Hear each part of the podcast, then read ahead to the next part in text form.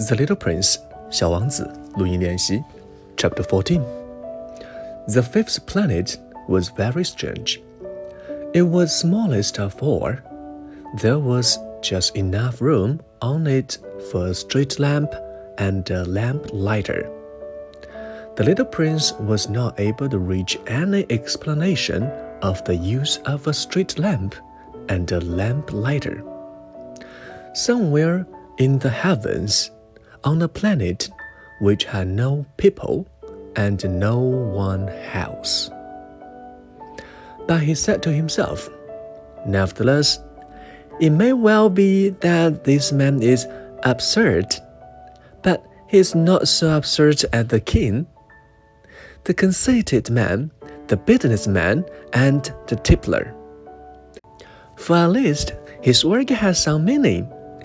When he lights his street lamp, it is as if he brought one more star to life, or one flower. When he puts out his lamp, he sends the flower or the star to sleep. That is a beautiful occupation, and since it is beautiful, it is truly useful. When he arrived on the planet, he respectfully saluted the lamplighter. Good morning. Why have you just put out your lamp? Those are the orders, replied the lamplighter. Good morning. What are the orders? The orders are that I put out my lamp. Good evening. And lighted his lamp again. But why have you just lighted again? Those are the orders, replied the lamplighter. I do not understand, said the little prince. There is nothing to understand, said the lamplighter. Orders are orders. Good morning. And he put out his lamp. Then he mopped his forehead with a handkerchief decorated with red squirrels. I follow a terrible profession. In the old days, it was reasonable. I put the lamp out in the morning, and in the evening, I light it again. I had the rest of the day for relaxation, and the rest of the night for sleep. And the orders have been changed since that time? The orders have not been changed, said the lamplighter. That is tragedy. From year to year, the planet has turned more rapidly, and the orders have not been changed. Then what? asked the little prince. Then the planet now makes a complete turn every minute and I no longer have a single second for repose. Once every minute, I have to light my lamp and put it out. That is very funny. A day lasts only one minute here where you live. It's not funny at all, said the lamplighter. While we have been talking together, a month have gone by. A month? Yes, a month. Thirty minutes. Thirty days. Good evening. And he lighted his lamp again.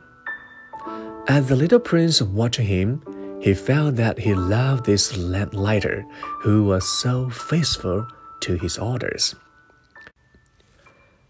He remembered the sunset which himself had gone to seek. In other days, merely by pulling up his chair, and he wanted to help his friend. You know, he said, I can tell you a way you can rest whenever you want to. I always want to rest, said the lamplighter for it is possible for a man to be faithful and lazy at the same time. The little prince went on his explanation. Your planet is so small that three strides will take all the way around it.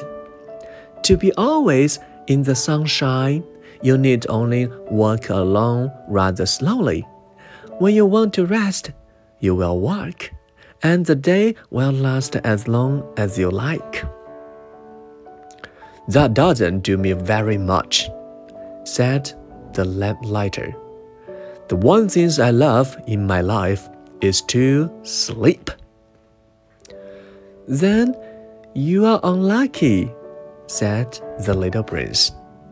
I'm unlucky, said the lamplighter. Good morning. And he put out his lamp. That man, said the little prince to himself, as he continued farther on his journey.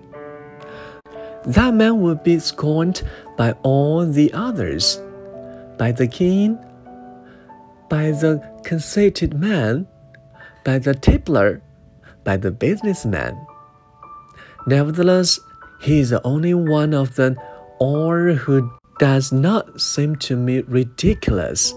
Perhaps that is because he is thinking of something else beside himself.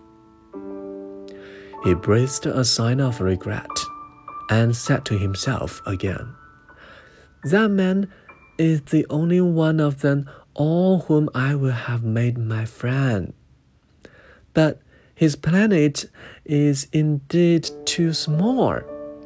There's no room on it for two people. What the little prince did not dare confess was that he was sorry most of all to leave this planet, because it was blessed every day with 1414 sunsets. Chapter 14, that's all. Thank you.